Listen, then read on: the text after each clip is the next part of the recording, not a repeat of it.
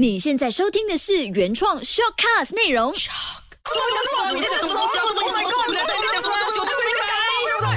鸟是生非。欢迎收听《鸟是生非》。等一下，让我朗诵一首诗歌。我不要了我已经要开始介绍我自己了，他就讲要朗诵诗歌。好，来来来 OK，我们就我们要有一点诗意。今天就是床前明月光，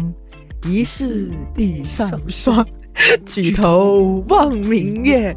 低头思故乡。大家好，我是金鱼。你好，我是对诗歌没有什么太大兴趣的建伟。其实我跟你说，这首诗歌我也是忘了，我大概在几岁的时候记起来的。我嗯你记得吗？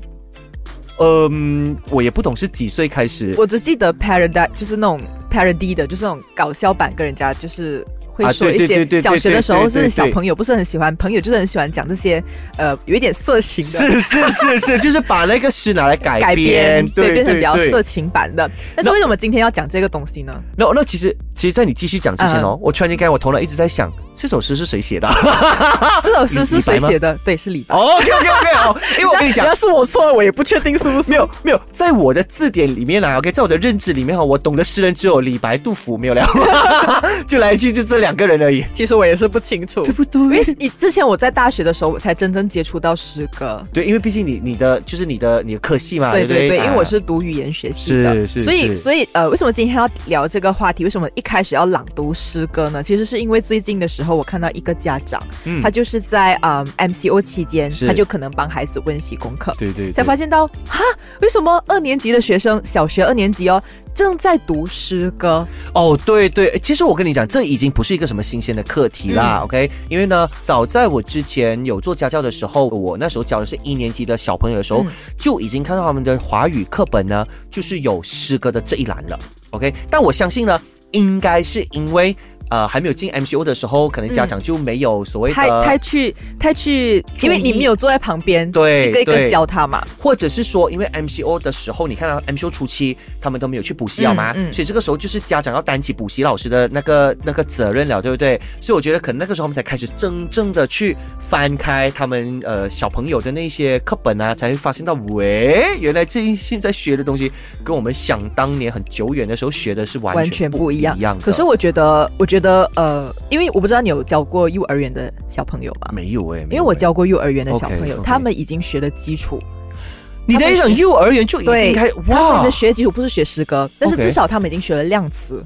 哦哦啊就是 OK OK，就是说他的那个 level 已经不是我们那个年代的 level 了。是是，所以对我来讲，诗歌它其实不大是一个很大的问题。啊，反正我、嗯我的看法啦，我会是觉得说，因为你看啊，好像之前我我以我自己的经验是我教一年级嘛、o k 有一些诗歌是 OK，算起来是蛮浅白，因为嗯。我相信呢，教育部在制定这个把诗歌放进呃华语课本内容里面的时候，它应该会有配合不同的年级那个嗯深度慢慢的加深啦。但是像我刚刚说的，我们那个年代的时候，我们在读诗歌的话，我们来来去去懂的也是那几位诗人而已嘛。但现在的是，你是大量的要让我们的这些小朋友去懂的话，自然而然他们学的会比我们更多。所以有一些可能对于大家来说是很很浅白的，嗯但是我们这些普罗大众看哦，呃有一点难度的嘞。even 是一年级的哦，对我来说，我是觉得，因为毕竟它不是白话文，嗯，它都是属于那种文言文类的，然后讲的那一些词语都不是很直截了当，让你去知道那个意思的。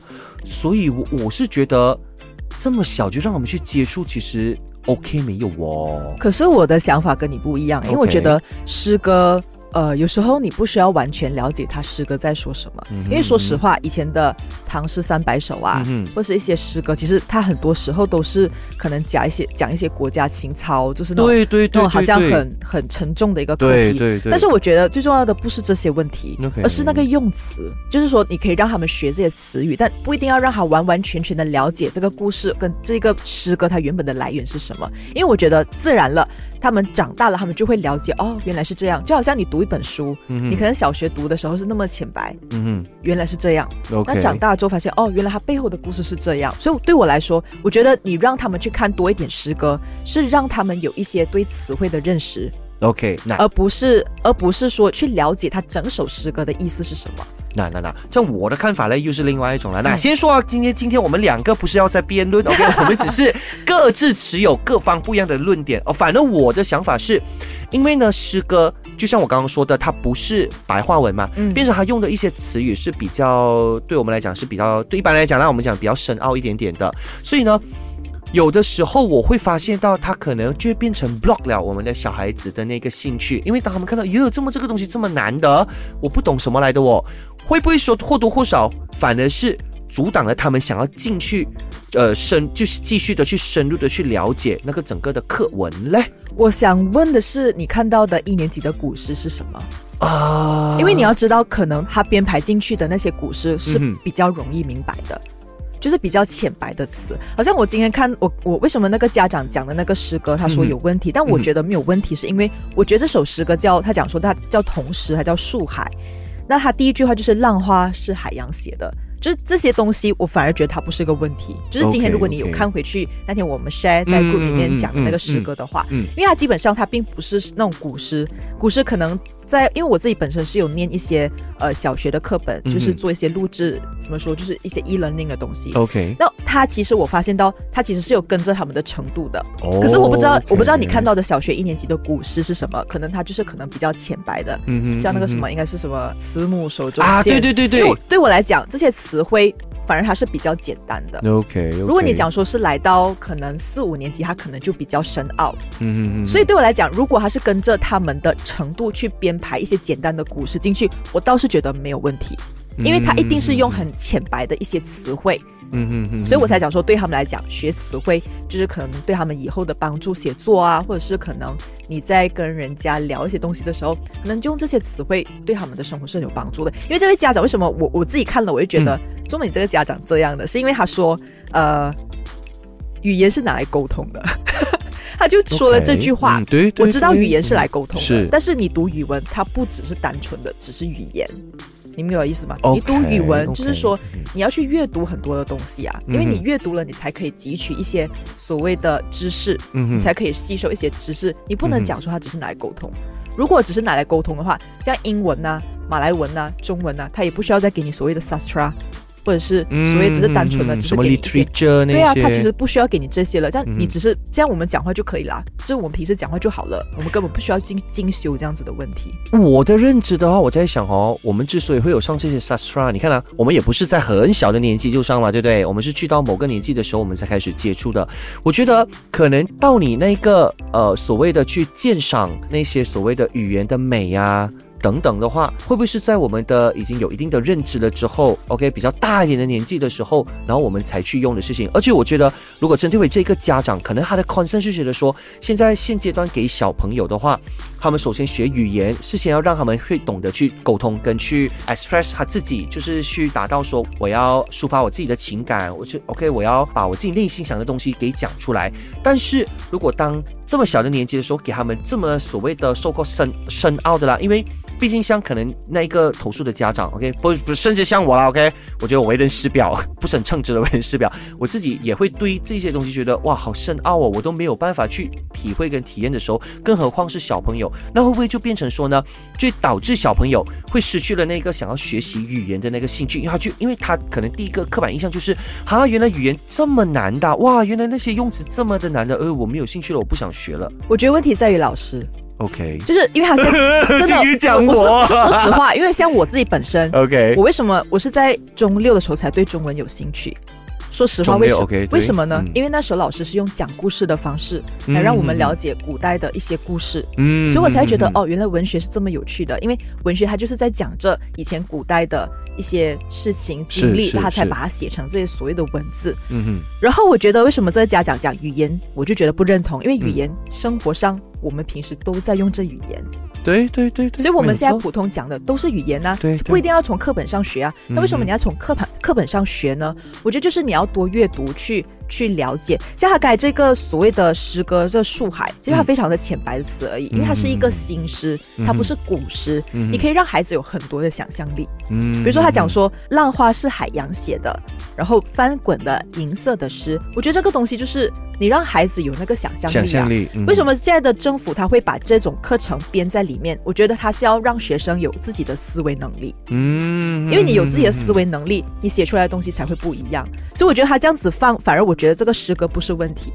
我觉得先听你这么讲过后哦，我又发现到说，哎，对，呃，可能学词汇是其次，反而是它会让我们去有，因为诗歌更多的想象力。对，因为诗歌其实我们看到，你看，好像比如说刚才《床前明月光》这一首就好，它其实是会让我们有那整个的一个画面感，嗯，所以变成说呢，现在因为我们都一直会讲，哎呀，小朋友最缺乏的是什么？可能他们没有一个思维能力啊，他们思维能力可能比较差，或者是说呢，他们没有一个 visualize 的东西，所以呢，透过呃所谓的给他们这些诗歌。其实呢，从中是要让他们开始有更多的激发他们的那个想象空间，对啊，激发他们的那个所谓的，那不是有什么什么 EQ、IQ 什么 Q，反正就是激发那一些。我觉得就像我们自己本身来说好了，以前我们都是填鸭式教育出来的。对说实话，我是一个没有创造力的人。嗯，我是创造力，因为对你在如何，你在怎样的情况下才会有自己的想象力？阅读。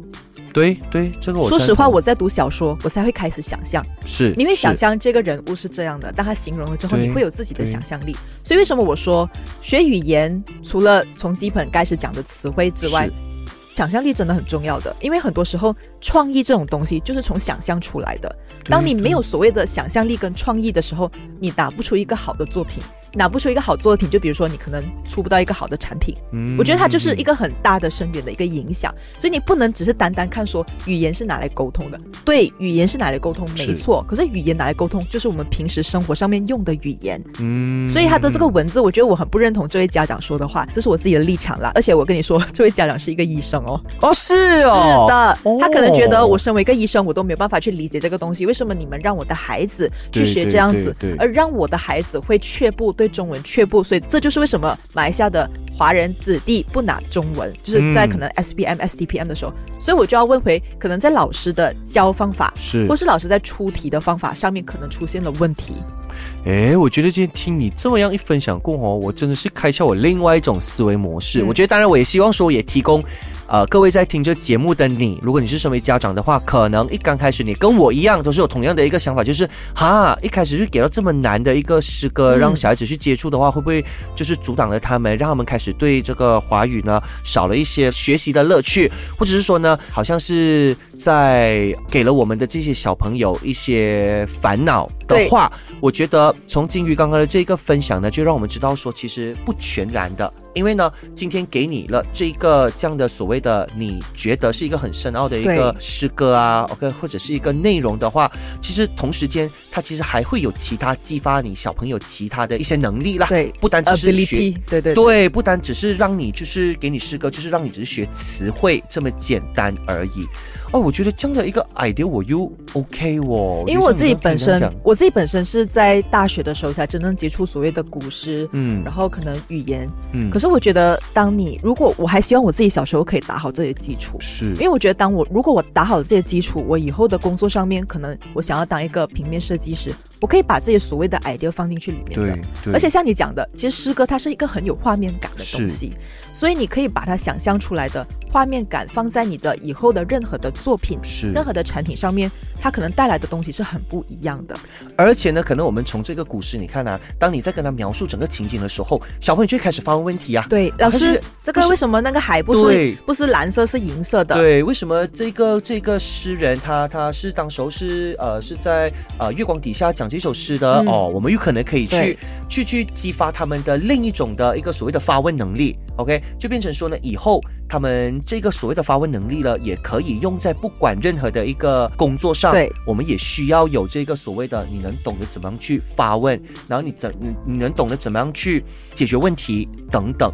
所以我觉得说，好不好？现在可能大家就换一换一种方式，对。与其你觉得让你的孩子学到很深奥的一些语言课的话，你不如把它当成像刚刚君宇说，金鱼说，就好像你在念一个儿童故事书这样子的方式去去跟他说，因为其实我觉得我自己本身也有去看一些中医的课本，嗯那中医的课本它其实也是一个，我觉得就是好像小说类的。嗯嗯散文类的东西，其实你在里面你看到那些细节，嗯。其实你自己可能会有身同感受的，嗯就是你会把嗯。你的情绪也放在里面。嗯比如说，可能说，我还记得我们小我们中，我忘记是中二还是中三，我们学过一一个文章叫做朱自清的背影，我不知道你看过吗？有有有，它就是一个，很深刻的一个文章。嗯哼就是我觉得可能对我们来讲，可能中医才学，呃，可是因为我们可能已经有了那个所谓的情感，但是我觉得放在小学上面，可能他看不到里面那个深层的意识，但是对他来讲说，他以后读了这篇文章的时候，他就觉得哦，原来我读的时候有另外一种感受。是，我觉得，我觉得这种是为什么说小说或是诗歌，它给人家感觉是不一样的，嗯。因为它可以像你讲的，激发很多很多很多很多的东西。因为同样的一篇文章，我跟你去读的话，的其实我们是不一样的我们我们所想象出来的那个整个的画面是会不一样的，所以我觉得是那个所谓的教学模式，可能我们换一换，嗯不要不要一味的觉得说，就是学这个诗歌，我们就要让我们的孩子去认识字，OK，认识字，呃，认识更多的字。对，其实如果你用这样的方式的话，那你可能就会导致你的孩子会觉得这些字都很难啊，我记不到啊，因为我们都知道小学我们最讨厌最怕就写生字这种这样的东西，对不对？反而现在我很感谢那时那时我写那么多，是是真的哦，这是真的哦。但是我跟你讲，现在你跟小朋友讲，他们不会体会到的啦，他们只会觉得好多笔画，为什么做这件事情？或者你在教词汇的时候，你可以用另外一种模式，是用甲骨文的解释。对我觉，得这个也是一个很有趣的东西。对因为如果你跟他讲说日是长这样子的，因为在别人在以前的人看起来是这样子，所以写写出来是这样子，我觉得反而可以让他们有很多的兴趣。对对这个东西更有兴趣，才不会让现在的马来西亚中文的考试那么少考生。对对，所以而且而且你看啊，从从故事当中，反而你可能会让他们自己想要更加去了解对，因为你看啊，如果你直接。比如说你是用我们所谓的填鸭式，OK，你去记这个字、这个字、这个字是什么意思、什么意思的话，答案只有这个这个这个，这样我觉得太局限了。对，但是如果你是从一个故事里面讲到，可能你讲到这个故事的时候，就会问你，哎，你讲到的这个东西是不是就是这个字、嗯啊？你看，你你反而是激发到他想要去懂的那个心态，对，而不是说你一味只是叫他你死背啦，总之这个是这个意思就对了的。他没有画面感，他没有画面感的时候哦，自然而然他就只会懂哦，死背罢了，这个就是嗯，这是个哦。哦，OK，可是那个海明明就是蓝色，为什么它是银色？对？就变成你其实让他们知道说，哦，因为可能他那个海冲上来的时候，它有一点白白白色，嗯就是那种嗯。水泡，然后在阳光底下照出来它是银色的，就你可以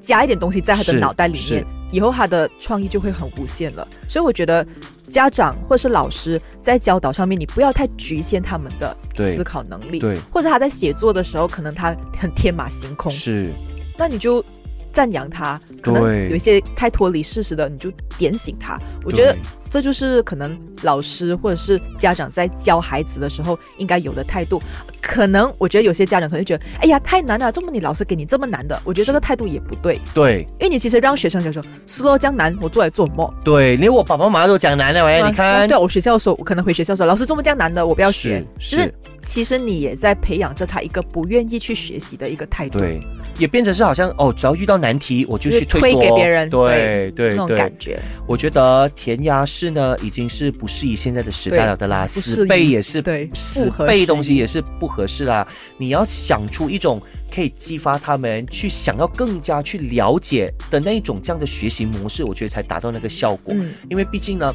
我们都知道有画面感。呃，当你给予我们一些画面感的时候，它会更加加深我们那整个学习的提高呃他对学习的兴趣。对对对对对对，哎，今天你好像是有东西要考我，是不是 对我今天其实呢，因为我自己本身是有念一些 e-learning 的东西。？OK，然后我自己看了，我就想，哦，我的天呐，原来四年级学的古文是这么难的。OK，好，我就尽量的去用想象的方式来回答你的问题了哈好。，他这首歌是唐朝的一个叫李教的人写的一首诗歌，OK，它叫《风》。风啊，OK，Win，、对，它是谢落三秋叶，能开二月花。，OK，OK，、过江千尺浪，OK，然后入竹万竿斜。OK，OK，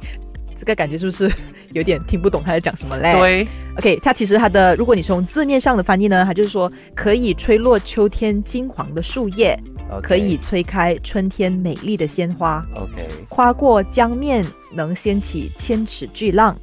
吹进竹林能使万竿竹倾斜。其实这个东西是在讲的风，OK，就是风的能力这样子。所以我我我我整个感觉的画面啊，我是想象就是一个大自然，嗯它就是在一个大自然的景色，一下子又有什么落叶啦，一下子又有什么江啦，然后就这样咯。我的嗯你看你是不是已经有了画面？对对所以我觉得如果老师用这样子的方式解释，可能就可以帮助学生去理就是解故与其你事。你去一直斟酌，哎，这句什么意思？什么江？什么什么落叶？这句什么意思？不如你把它就是想象一下。你看我刚刚也是对这些字，你不要以为说我吃到这么大、啊，有一些字我还是不是看得很懂的啊、但是就是用想象能力哦，去把那个画面给拼凑出来咯。比如说，他讲说“谢落三秋叶那个“谢”字，你会觉得它是什么意思呢？谢是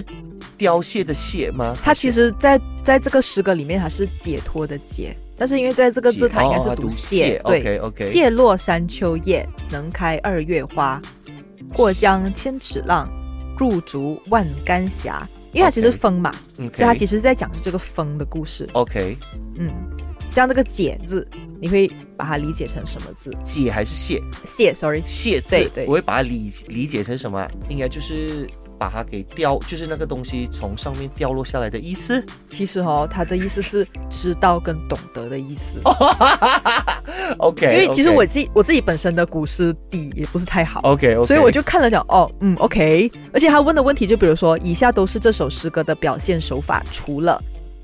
哦 OK A 雅，B 赋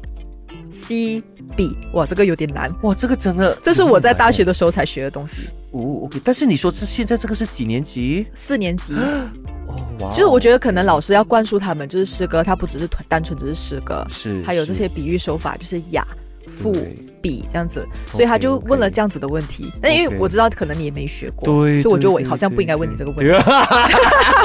所以是问错问题了，各位 OK，不是我的 level 的问题啊。啊，如果我再问你一个比较白话的方式问的话他说诗人通过抓住哪些自然自然界的物象在风力作用下的异变，间接表现了风的特点。OK 好，所以 A 是浪，对海浪。风的特点了，OK 好来。；B 树，，OK 就是树木。好，；C 草，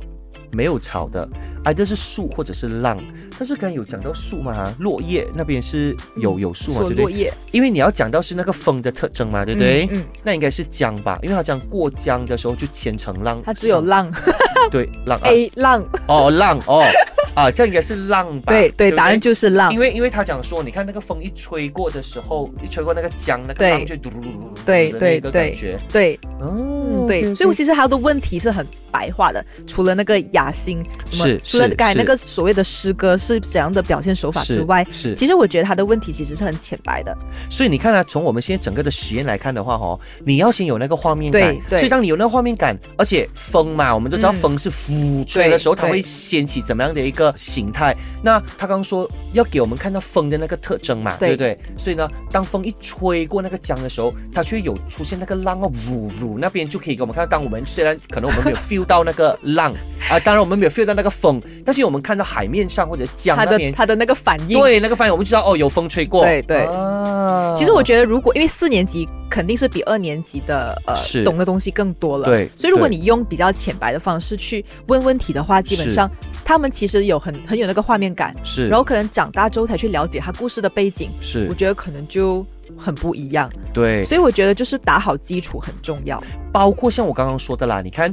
刚刚你读的那个“谢”字，我们就是从这样的一个呃故事当中，你跟我说哦，这个“谢”他要讲解脱哦，为什么是解脱嘛？就而是而是，他是知道，知道啊，对不起啊，知道了解。那你看从这边的时候呢，它更加会加深我对这个字的认识，而不是你死命就跟我说啊，反正“谢”，你记得他就是叫嗯。呃知道就可以了。嗯哦。因为我在不清不楚的情况下，我把它背进去，我把它进去脑里面，其实这个东西呢，会它在我脑里面呢，它住在里面是不会很深刻的对印象的。对，就好像我们中学的时候，我们就要学会古文，对对，白话你还要文、对古文言文、文言文，对，对你要从文言文。文言文再翻进去白话文。我觉得其实从最小的诗歌开始，是。可以打好那个基础，这样他上到中学之后，他就不会觉得说啊这什么来的，嗯，什么东西我看不懂，至少我觉得说，呃，你可能从浅白的诗歌开始，先学会所谓的古诗的一些用词之后，你来到文言文的时候，你就觉得哦，原来它是这样子的意思，那就不会有很大的冲突了。我觉得，真的，嗯而且我跟你讲，学了过后，以后你看那种古装剧的话，你就觉得哇，好有趣哦！你终于明白我们在讲什么东西了。而且我觉得，呃，所谓的名句精华，其实有很多很多的，